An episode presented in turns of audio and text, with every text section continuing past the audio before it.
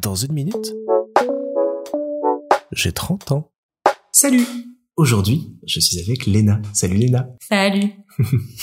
Alors Léna, on se connaît depuis... Euh, 14. 14 ans. Putain, ça fait loin.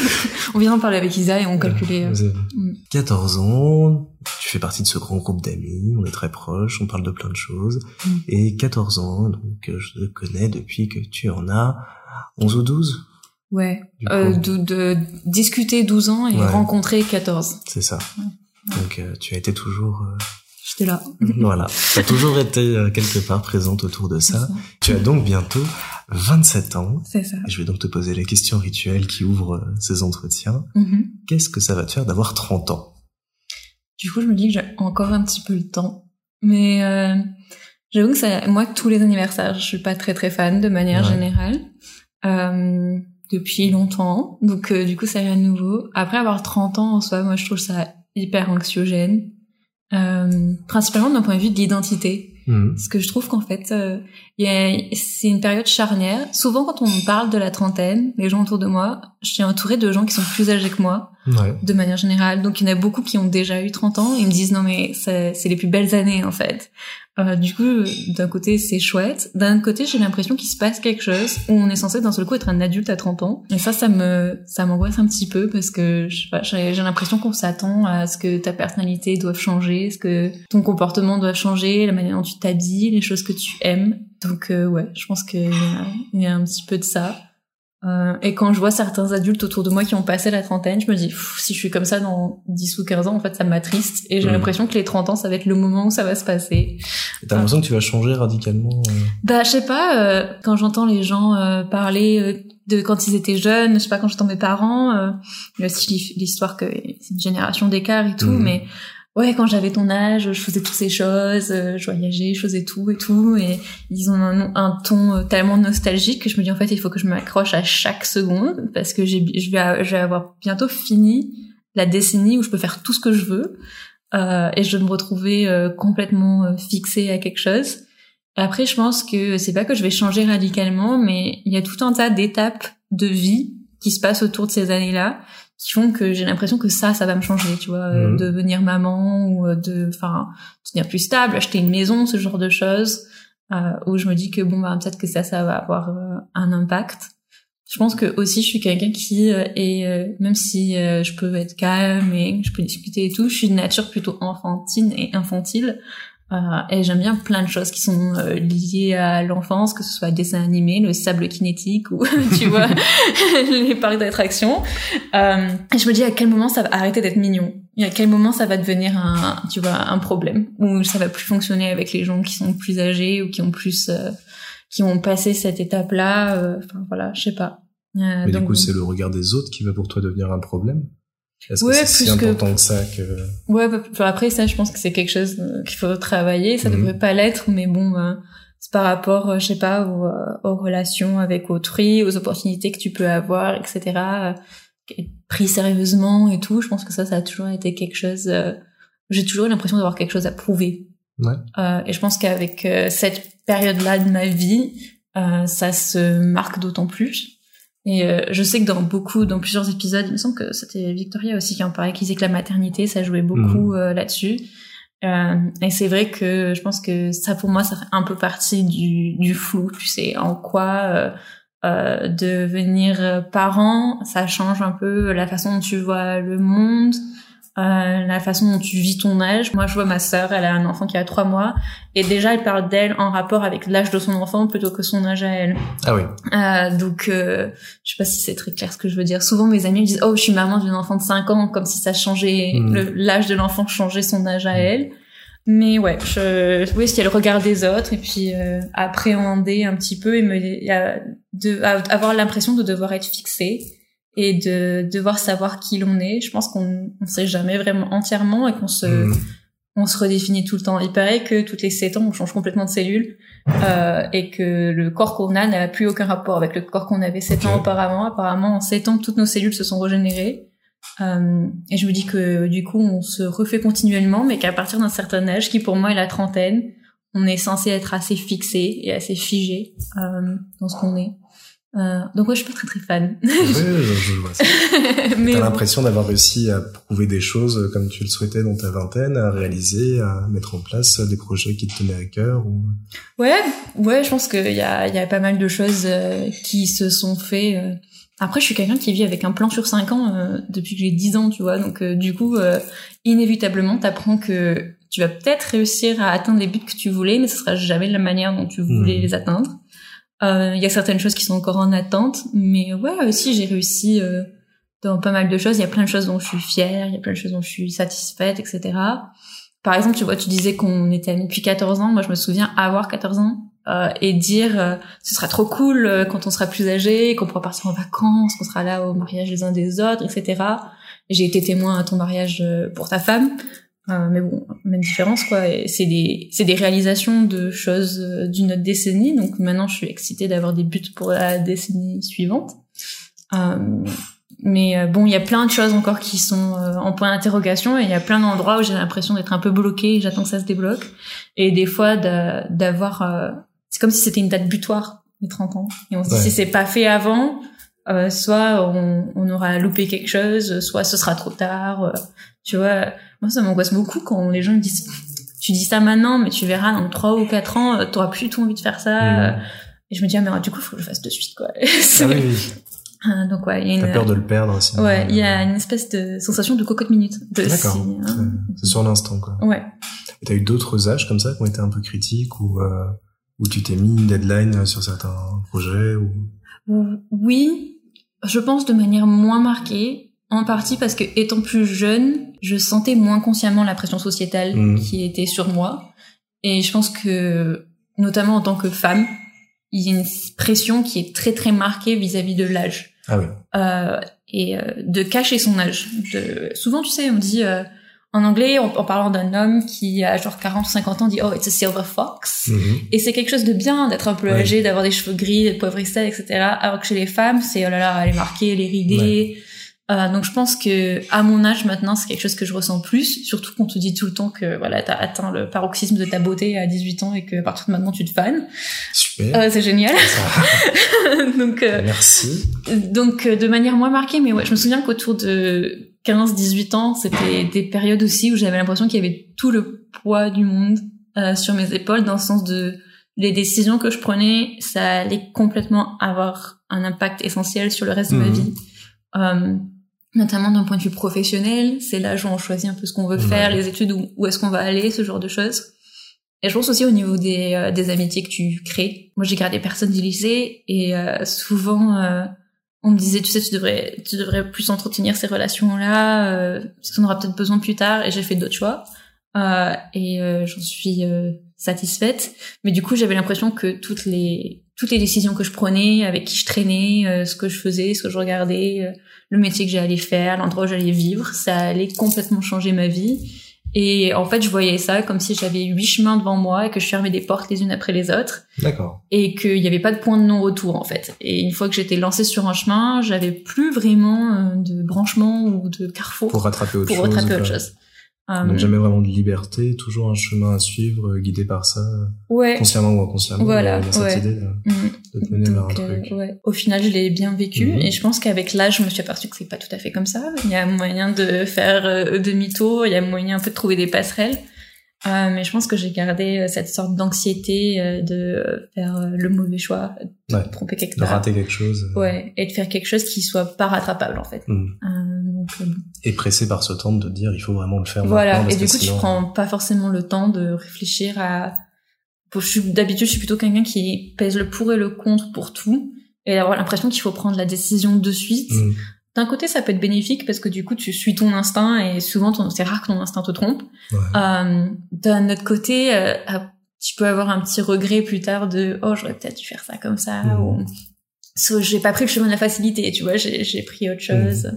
Et parce que tu as choisi du coup d'être euh, traductrice euh, anglais-français, Ouais. ça t'a amené à aller euh, vivre à Londres pendant plusieurs années, Mhm. étudier là-bas.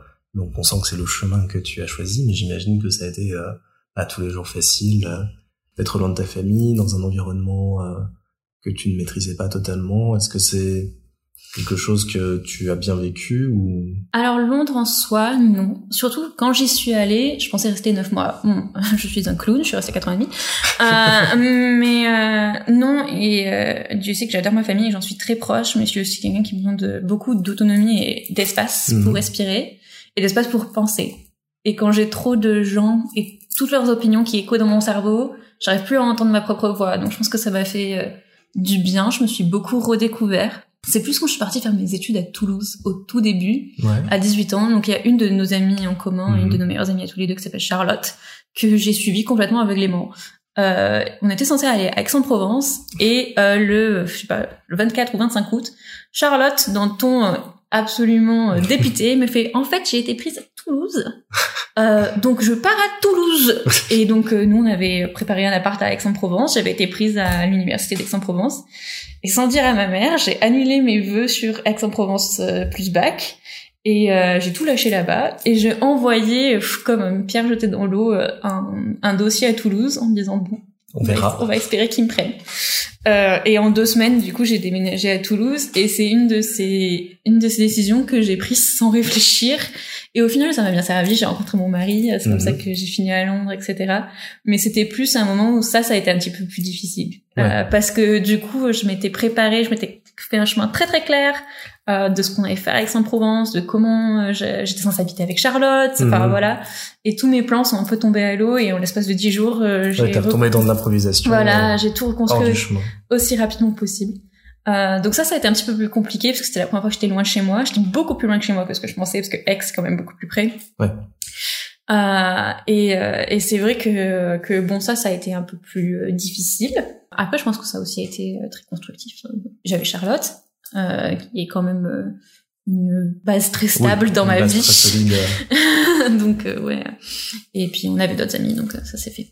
Et ça, j'ai trouvé ça rigolo parce que euh, 14 ans, quand j'avais 14 ans, la première fois que je t'ai rencontré, c'était au métro Pas de Doigt à Toulouse. mhm.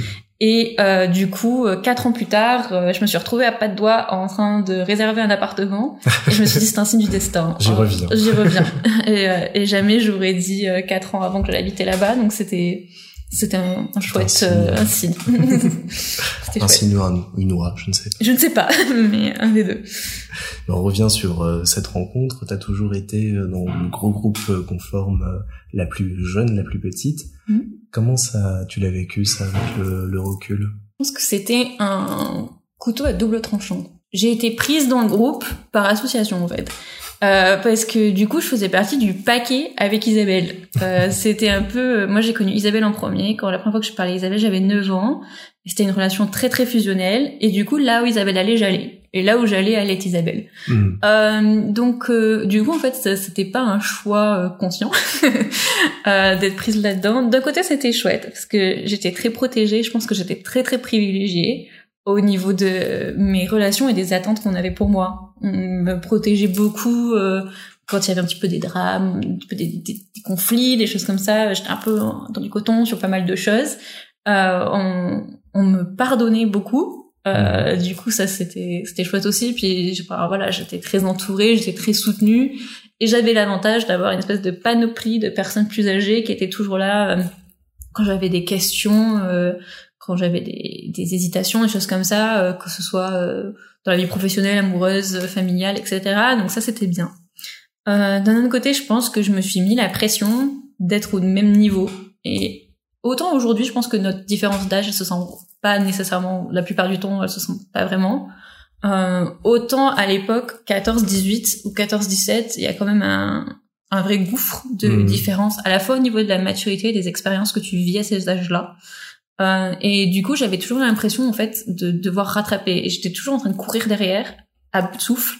Et j'étais presque, mais j'étais pas tout à fait. Et euh, du coup, euh, il y avait des moments où je pense que ça pouvait euh, se faire ressentir par euh, ben, des quiproquos. Euh, J'avais l'impression, moi, je prenais quelque chose de manière sensible alors qu'il fallait pas. Et euh, je suis passée, je pense, à côté de certaines expériences parce que je me les suis pas laissées vivre parce que c'était des expériences de mon âge. Euh, mais je vivais ce que vous vous viviez en même temps que vous. Euh, et du coup, euh, quand j'étais avec des gens de mon âge, j'étais vite un peu saoulée. ah là, ils sont trop jeunes. Ouais, j'étais vite un peu. Donc, euh, donc je pense qu'il y avait un petit peu, un petit peu des deux. Euh, je pense que sur certains aspects, ça a aussi été difficile parce que j'étais très naïve. Et je pense que je me suis laissée faire avoir dans certaines relations et dans certains moments, mais au final, bon, je pense que ça m'a servi et je m'en suis plutôt bien sortie. En tout cas, je ne regrette rien. Voilà, je pense que la période jusqu'à mes 22 ans, c'était, ça se construisait et puis on essayait de se trouver les places les uns des autres. Je sais que on en a parlé avant et euh, par rapport à toi notamment, j'avais très peur de toi quand j'étais jeune euh, pour plusieurs raisons. Euh, et du coup, je pense que ça a aussi impacté euh, ces relations-là. D'avoir été le bébé, ça a un peu impacté certaines dynamiques que, que j'avais et qui ont fait que bon, c'était pas toujours hyper euh, fluide. Mais, euh, mais bon, on s'en est bien sorti. ça va. Je sais pas si ça répond à ta question. oui, oui, j'en garde, j'en garde des bons souvenirs. Euh, après, il y a des souvenirs mitigés. Je pense qu'il y a beaucoup de fois où il y avait vraiment des quiproquos parce que vous vous attendiez une réponse qui était à votre niveau de maturité. Hmm. Un peu, je pense que je donnais plutôt bien le change généralement. Je pense que souvent les gens oubliaient mon âge euh, de manière assez régulière. Et du coup des fois ça ressortait d'un coup. Et j'avais l'impression de devoir vite le cacher et de devoir vite. Euh, donc je pense que ça, dans certaines interactions, je manquais d'authenticité. Et du coup après ça a été difficile de de redevenir de, redevenir un petit peu et de dire bon bah tant pis allez c'est pas grave ce qui aidait beaucoup c'est que tu écrivais pas mal de RPG sur le site où on était euh, à l'époque euh, mm. c'est euh, en ça aussi dans la littérature dans l'écriture que tu as trouvé des clés de l'aide pour paraître plus âgé, euh, réaliser aussi d'autres expériences. Ça t'a aidé là-dedans? Oui, euh, je pense que ça m'a, je pense que ça m'a aidé là-dedans et je pense qu'il y avait beaucoup de mimétisme. Mhm. Euh, L'avantage du RPG, c'est qu'il y a beaucoup d'interactions et que quand on, si on a un petit peu d'observation, on arrive facilement à refaire ce que les autres font. Ouais.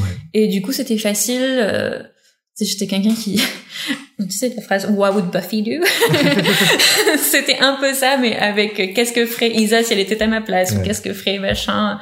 Euh, mais oui, ça a définitivement aidé. Et je pense que euh, l'avantage de euh, l'écriture, que ce soit un RPG ou le fait d'avoir eu le temps de de notre relation qui était à base d'écriture, que ce mhm. soit par SMS, à l'époque Messenger ou des choses comme ça, c'était aussi que tu rentres beaucoup plus rapidement dans le vif du sujet et donc tu vois une autre facette euh, des gens.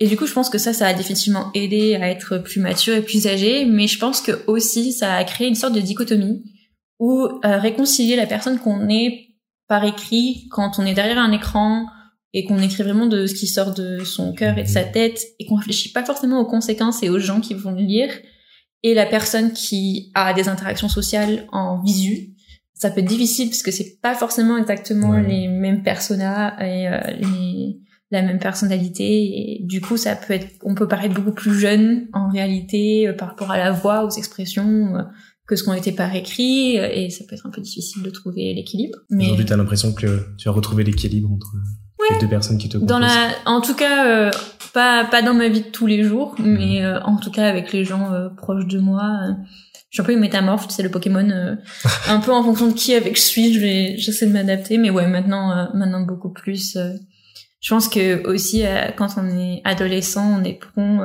aux, aux, expansions sentimentales et et du coup ça a joué aussi, c'est ça.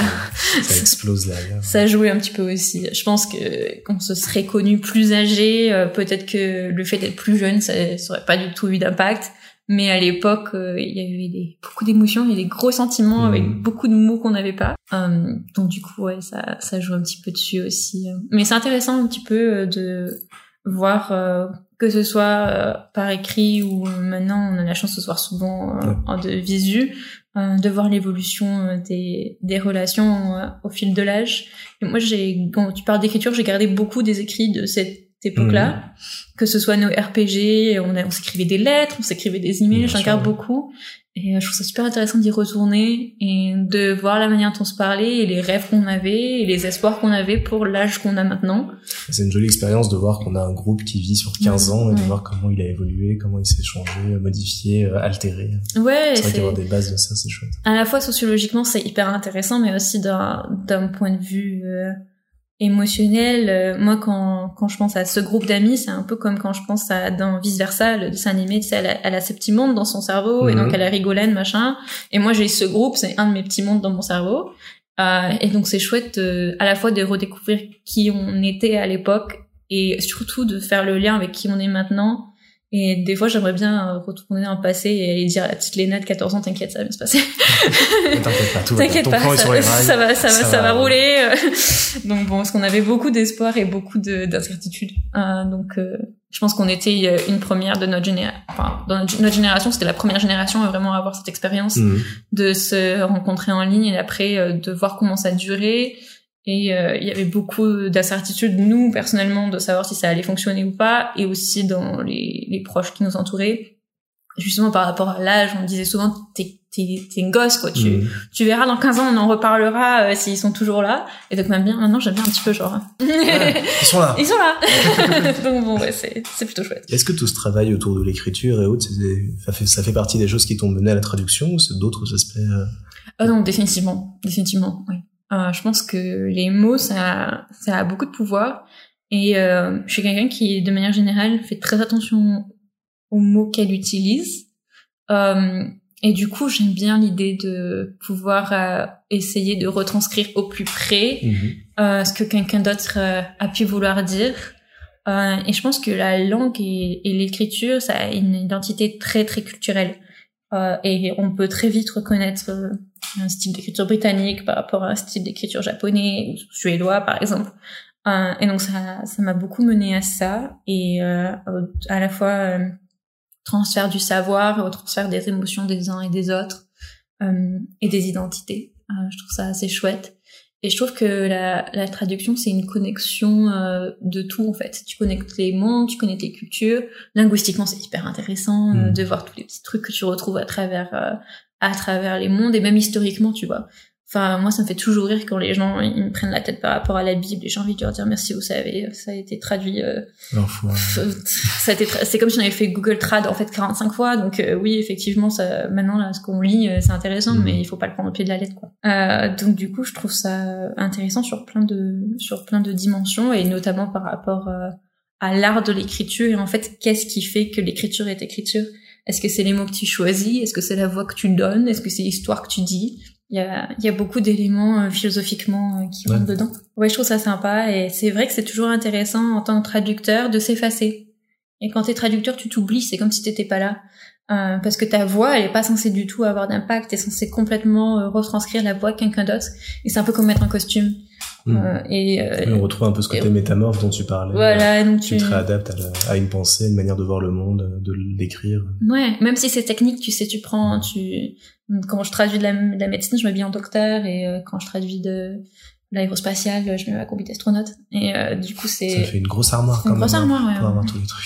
mais euh, mais c'est cool. Euh, et c'est intéressant euh, de voir euh, comment tout se connecte et euh, comment tout se, comment tout se lie euh, les uns aux autres et comment chaque mot a sa place. Bien ça, trouver Ouais. la place. Ouais, trouver la sa place des choses. quelque chose qui te... Ouais, trouver ma place et trouver la place des choses. Je pense que tout a sa place. à sa place. Ouais. tu parlais de la Bible, on Mhm. peut peut-être aborder le sujet, tu es Mhm. catholique. Ouais. Qu'est-ce que ça t'amène toi en tant que, que pratiquante? Je trouve que c'est euh, c'est assez complexe euh, la relation vis-à-vis de la religion de nos jours, l'est beaucoup plus que ce qu'elle ne l'a été. Mhm. En grande partie parce que je pense que euh, on est une est une génération euh, qui euh, se marque beaucoup plus vis-à-vis de nos croyances politiques et euh, beaucoup moins vis-à-vis de nos croyances religieuses. Euh, du coup, fut un temps, je pense qu'il y avait des grosses divisions entre, tu vois, par exemple, je suis catholique, je suis protestante, etc.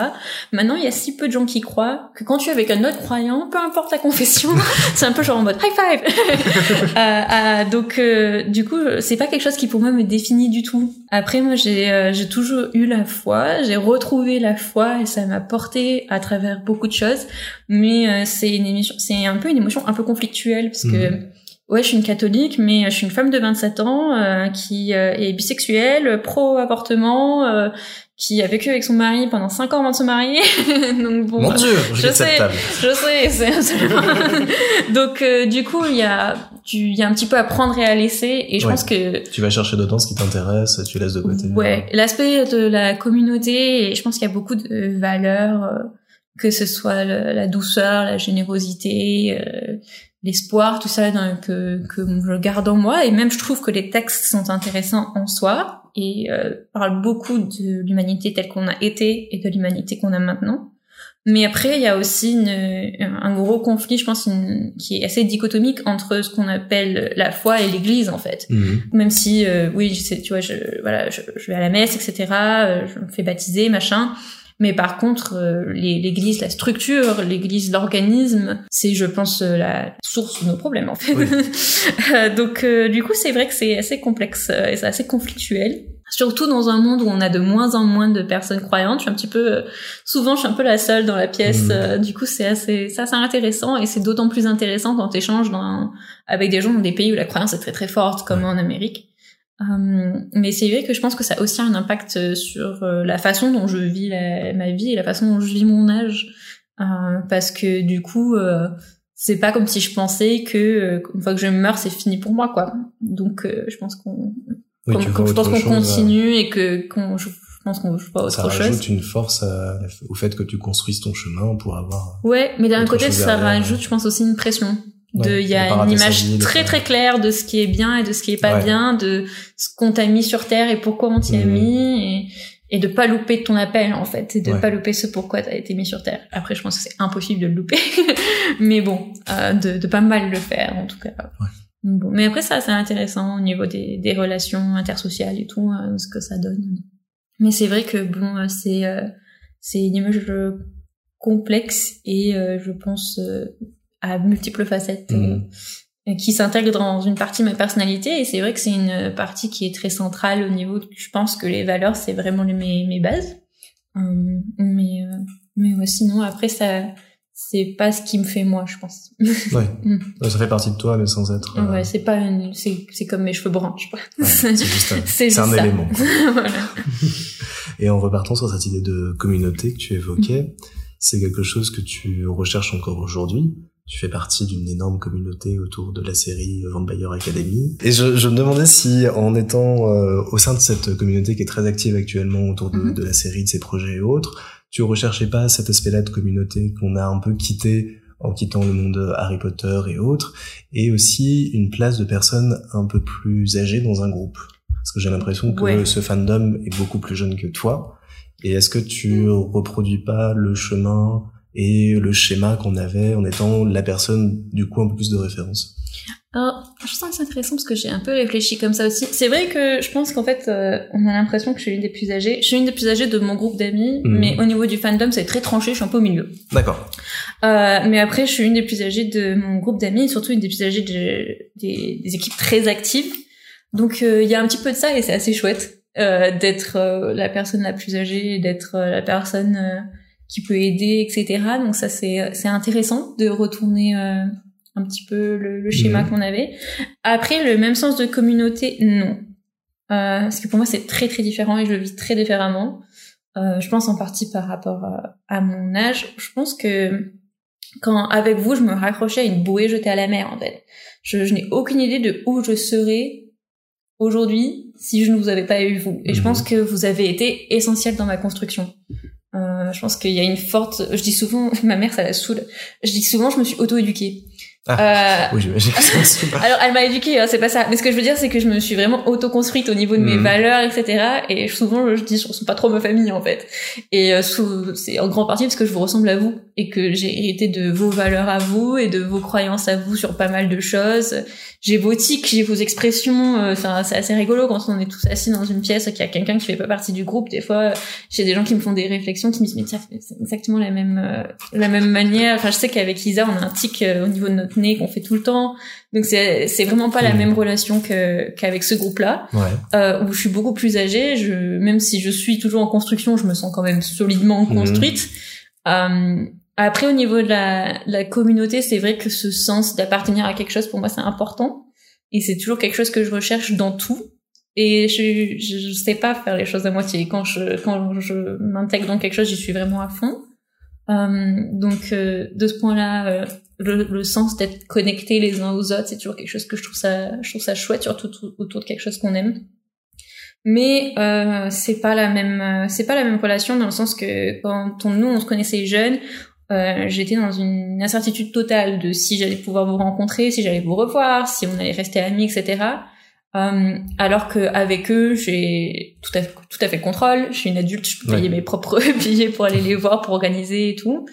Euh, et surtout, je, même si je les adore et que je pense qu'ils ont un impact fort sur ma vie, je sais que si je ne les avais pas dans dix ans, ça se passerait bien, tu vois. je, ça, ça, ça, je serais triste de plus les avoir, mmh. mais euh, ce ne serait pas quelque chose qui euh, me défraie, euh, qui défraie la personne que je suis, quoi. Alors que je pense que ça aurait été tel cas avec vous. D'accord.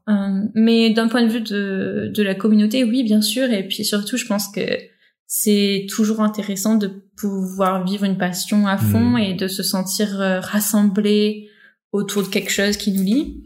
Et je pense que c'est un groupe qui m'a apporté des choses très très différentes de ce que vous vous m'avez apporté. Euh, donc euh, c'est vrai que ça c'est chouette. Et puis surtout le, nous on était une communauté principalement francophone. Euh, là c'est une communauté qui est plus mondiale, donc je pense que ça change un peu la dynamique.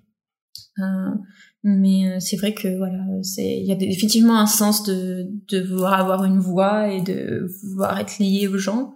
mais je pense que c'est moins lié à mon âme centrale. ok. Je sais pas si c'est très logique que je Non, mais... si, si, ça se comprend tout à fait. Mais, euh, mais euh, du coup, euh, voilà, c'est. Je dirais que ça fait partie de mon orbite, Mhm. alors que vous faites partie de moi. C'est pas la même relation. Je vois bien l'idée. On en revient au cercle. On en revient au cercle bon, et du coup, quelques années encore avant les 30 ans, ouais. qu'est-ce que tu te souhaites pour euh, ça d'ici là? Qu'est-ce que tu attends? Quelles sont Hmm. peut-être pas toutes les marches euh, à accomplir sur le chemin, mais Je sais pas, j'aimerais psychologiquement, j'aimerais être posée. Mhm. J'aimerais juste en fait pas me stresser. Tu vois, je trouve que My Mountain ça a été des années de profond stress. Et d'un côté, c'était très bien parce que ça m'a boosté sur pas mal de choses. ouais. Mais j'ai des projets de long terme qui j'aimerais euh, venir à terme pour pouvoir me concentrer sur d'autres choses. Donc euh, que ce soit euh, professionnellement ou euh, personnellement, etc. J'espère que je serai maman d'ici là. Bah oui, on te le souhaite. On verra. Euh, si c'est pas le cas, c'est pas grave. Mais euh, mais ouais, juste euh, j'aimerais bien être posée. Et puis euh, j'espère surtout euh, qu'on soit serein tous. Ouais. Ouais, juste de la sérénité pour nous tous et qu'on soit tous ensemble et ça me suffira. Donc bon, ça, ça sera déjà pas mal. Donc bon, on verra bien. Je trouve ça intéressant. On arrive à la fin d'une ère. euh, pour la plupart d'entre nous, on vient de passer une saison de mariage et euh, de de ciment de notre groupe d'amis. Donc je pense que là maintenant on est cimenté dans Mhm. cette euh, formation. Il y aura peut-être un ou deux changements, une ou deux personnes qui s'accrocheront à Mhm. nous. Euh, mais on est stable en fait et j'aime bien. Donc euh, j'espère que ça continuera comme ça et que surtout euh, ce que je me souhaite pour mes 30 ans c'est de trouver de nouvelles aventures. Cool. Effectivement, l'aventure d'être maman est en route. Et j'espère en passe d'être réussi bientôt. On croise vraiment On croise les doigts. les doigts de pied, les doigts des mains. On tout ce qu'il faut. Et quel, quel genre de maman t'as envie d'être? J'ai posé la question à ton mec aussi. Comme ça, vous pourrez Tu tu as demandé quel genre de maman il aimerait être? Tout à fait. Euh, J'aimerais être une maman qui ne s'oublie pas. J'ai une mère merveilleuse. Si je suis un quart de la mère qu'elle a été, je m'estimerais heureuse, tu vois. Mais euh, j'ai eu une mère qui s'est oubliée et qui a été maman qui a oublié qui elle était en tant qu'humain, en tant que femme, en tant que tout un tas de Mhm. choses. Elle le sait, hein, si elle écoute ça, elle saura que c'est pas nouveau.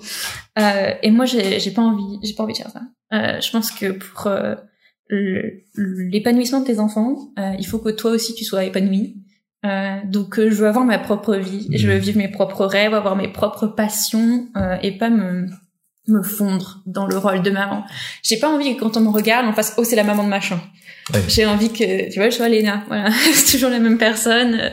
Donc euh, ouais j'espère être euh, une maman qui vit sa propre vie et euh, qui à travers ça euh, porte ses enfants et leur montre un peu toutes les toutes les choses qu'on a à vivre et toutes les opportunités à prendre. Puis euh, j'ai envie d'être une maman qui implique ses enfants euh, dans sa dans sa vie euh, un peu sur toutes ses coutures euh, et qui soit proche d'eux. Donc euh, on verra, on verra ce que ça donne. Et surtout, j'ai un livre, j'ai un carnet de quand j'avais 10 ans. Un jour, j'étais très très en colère avec mes parents, mais vraiment très très en colère. Euh, probablement une des pires disputes que j'ai eues. Euh, et dedans, j'ai écrit tout ce que je ne voulais pas être en tant que parent. Ouh. Ah oui. Ah oui, oui. Avec genre, je ne ferai jamais ça et je ne ferai jamais ça. Bon, certaines choses, genre, ne jamais dire non, ça va peut-être être compliqué. Mais il y avait d'autres choses où euh, je pense que effectivement, euh, je- j'essaierai de les garder. Et il y a une chose importante qui, que j'aimerais, c'est une maman qui laisse ses enfants faire ses propres erreurs. Hmm. On a envie de les protéger, c'est normal. Mais je pense que c'est aussi important de couper le cordon et de dire, bah, vas-y, je croise Ouais. les doigts et puis si t'as besoin d'un parachute, je serai là. Mais euh, sinon, euh, saute. Ok. Un beau projet de, Ouais, on va tenter. On verra, hein, on verra. Choses. Mais euh, c'est l'espoir, en tout cas. Bah, je te le souhaite. Merci. Bon, alors pour finir, c'est quoi ta recette du bonheur Cette vaste question. Cette vaste question. Euh, être bien entouré. Bien entouré Être bien entouré et euh, savoir que si on n'est pas bien entouré maintenant, ça va venir. On sait jamais à quel moment. euh, C'est une chose, c'est une chose que j'ai appris ces 15 dernières années. C'est qu'on ne sait jamais à quel moment les personnes qui vont devenir essentielles à ton monde vont entrer dans ta vie. Euh, et du coup, faut toujours être ouvert à ça. Donc, être bien entouré et puis essayer de se souvenir que le bonheur c'est momentané, c'est temporaire. Euh, donc, quand c'est là, on en profite. Et euh, quand c'est pas là, on prend une grosse inspiration en attendant que ça revienne. Eh bien, donc voilà. un beau mot de la fin. Prenez une grande inspiration, ça va venir. C'est ça. La roue tourne. Merci Léna. Je t'en prie.